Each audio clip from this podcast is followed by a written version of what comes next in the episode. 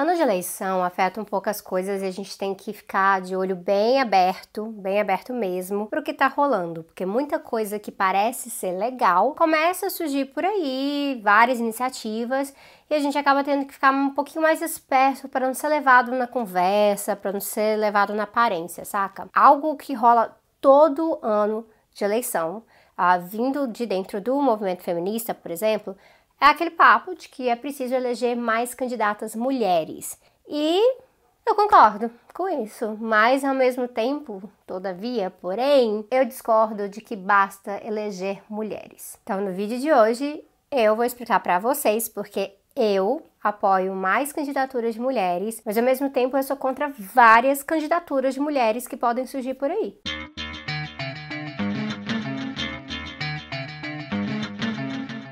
Representatividade de mulheres, negros, indígenas, LGBTs no Congresso Nacional, ela é abismal. Ela não bate em nada com a proporção real da quantidade dessas pessoas na população geral do Brasil. Para vocês terem noção, só 10,5% dos representantes na Câmara dos Deputados federal, né, só esse tanto que é mulher. Isso num país em que mulheres são 51,7% da população. Então, nós somos a maioria. Mas no Congresso, nós somos uma minoria de gênero. E aí entra então aquela questão da representatividade, que é uma questão muito importante por várias razões. Eu explico detalhadamente cada coisa sobre isso nos vídeos de crítica ao identitarismo aqui, mas no geral, a maior representatividade de mulheres na política, bom, né, na política institucional, isso ajudaria sim a pautar mais políticas para mulheres, isso ajudaria a romper com um ambiente que é sim carregadamente machista, né? A gente vê várias evidências disso. Ajudaria também a estar tá inspirando outras mulheres e mostrar que, olha, sim, política também é lugar de mulher. Então, pensando nisso, hoje existe uma lei que determina que 30% das candidaturas de um partido tem que ser de mulheres. Então, isso é uma cota, né? Tem que ter um mínimo de 30% de candidatas nas eleições proporcionais, que são essas eleições para deputada, vereador e tal. Essa é uma exigência para um mínimo de candidaturas de mulheres pelos partidos, na proporção dos partidos, mas não garante que essas mulheres vão ser eleitas. Tanto que a proporção na Câmara Nacional é 10,5%, como eu disse.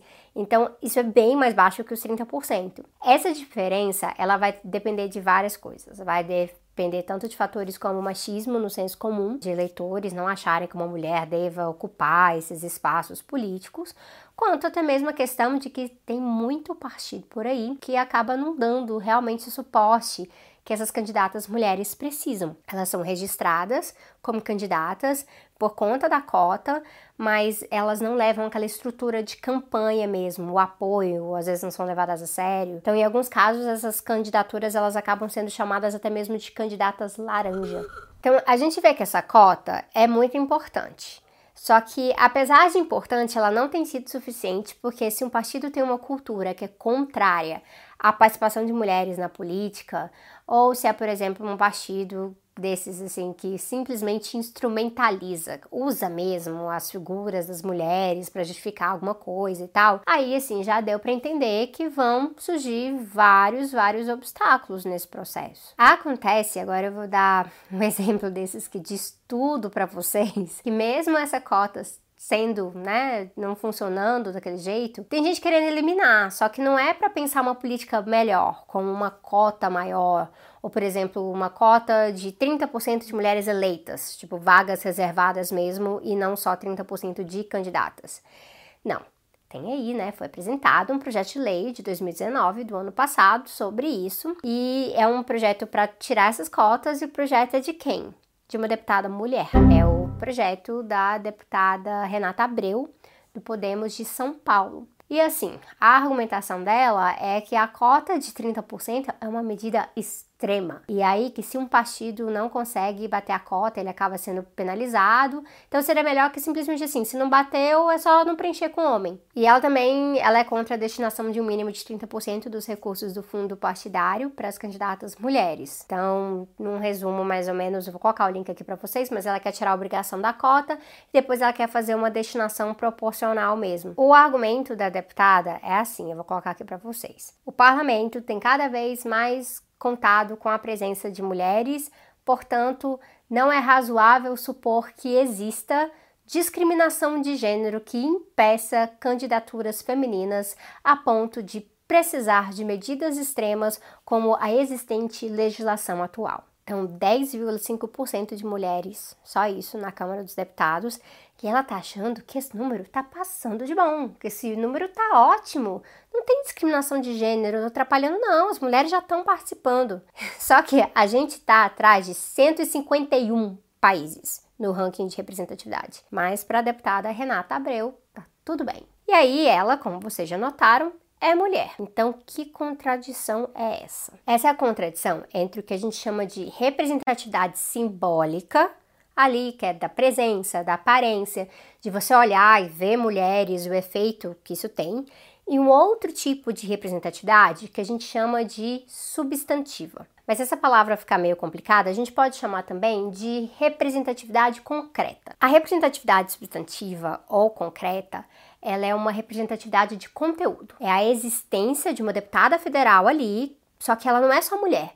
Ela luta pela maioria das mulheres. É a maioria de mulheres trabalhadoras, é, mulheres que se ferram com as medidas econômicas liberais, mulheres que precisam de creche e de escola boa para os seus filhos no sistema público, mulheres que precisam de parto humanizado no SUS, mulheres que precisam de acolhimento real em caso de violência, mulheres que querem o fim dessa discriminação salarial que ainda existe e discriminação moral também no trabalho mulheres que precisam de uma boa licença maternidade, mulheres que querem se aposentar um dia.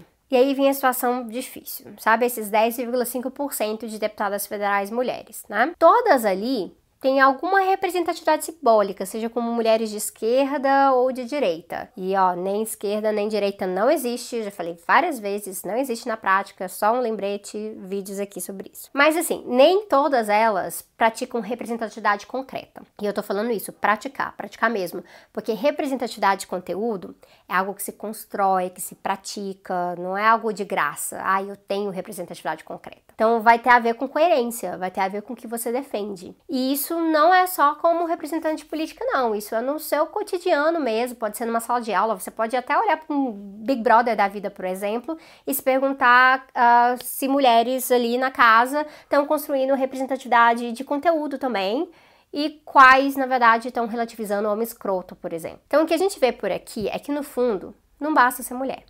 A deputada Renata Abreu, ela é mulher, mas ela não me representa no conteúdo. É uma outra deputada que eu já critiquei antes aqui, vocês podem ver o vídeo para entender por quê. É a deputada Tabata Moral e ela tá lançando campanhas para trazer mais candidatas mulheres nas eleições municipais. Mas como eu já apontei dezenas de vezes, ela também não me representa no conteúdo. É, não tem como representar a maioria das mulheres com projetos que dizem defender a educação ali, mas que seguem tratando a educação como uma possível mercadoria. Vou colocar até links de críticas a isso aqui.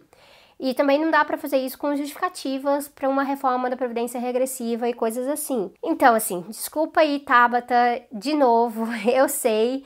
A sua campanha provavelmente não consideraria uma Joyce Hasselman da vida uma representante das mulheres, mas eu tenho minhas enormes reservas com esse projeto liberal escondido pela pós-política. E então, quando você fala vamos juntas, eu vou ter que falar não, vamos não. A gente absolutamente precisa de mais candidatas mulheres, mais mulheres que sejam aguerridas, mulheres que fazem luta de classes, que entendem que história de vida não basta, tem que seguir lutando contra toda desigualdade. Então eu tô falando aqui de mulherada que não tem medo de ser feminista, que não fica moderando um feminismo mais comportadinho, que fica bonito, fica lindo numa capa de revista, mas que no fim do dia não peita o que, é que tem que peitar, entende? E eu tô falando de mulherada que não tem medo de ser anticapitalista, que entende que a gente precisa de feminismo sim, mas não esse feminismo liberal fraco, e sim o feminismo da mulher trabalhadora. O feminismo que entende que não adianta metade da Câmara ser mulher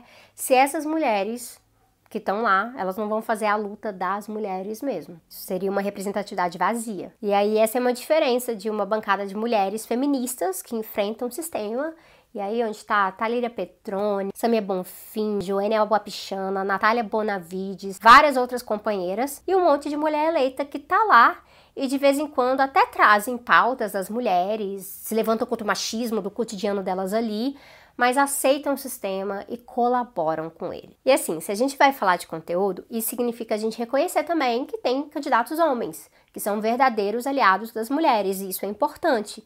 Isso significa também a gente pautar mais representação do movimento negro ali dentro, porque o nosso congresso é super branco. E significa a gente reconhecer que para o congresso ser menos homofóbico, tem que ter mais LGBT ali dentro também. Então, assim a gente vai ter mais capacidade de construir junto. Então, vamos lembrar disso, né, em outubro desse ano. E caso você queira ser candidata, se você constrói partido, fica de olho nessas iniciativas aí que parecem ser apartidárias ou suprapartidárias, que parecem lindas por fora, mas por dentro é um feminismo aguado, às vezes instrumentalizado mesmo, com dedo de empresário, porque assim já deu de dedos do, do lema nos partidos, inclusive partidos de esquerda. Okay? E chega também desse verniz de neutralidade que esconde que tipo de projeto vai ser permitido e que tipo de projeto não vai. Geralmente o radical não vai ser. O recado é mais ou menos esse. Tem uma playlist aqui sobre feminismo no canal, tem uma playlist explicando todas as minhas oposições à questão da pós-política, como é necessário a gente ter mais radicalidade. E é isso. Tô sempre lendo os comentários de vocês, então deixa o seu comentário aí. Você que quer conhecer mais sobre esses outros projetos, eu tô inclusive colocando o link do vídeo do Thiago sobre mandatos coletivos aqui também. E eu vejo vocês em breve. Até mais!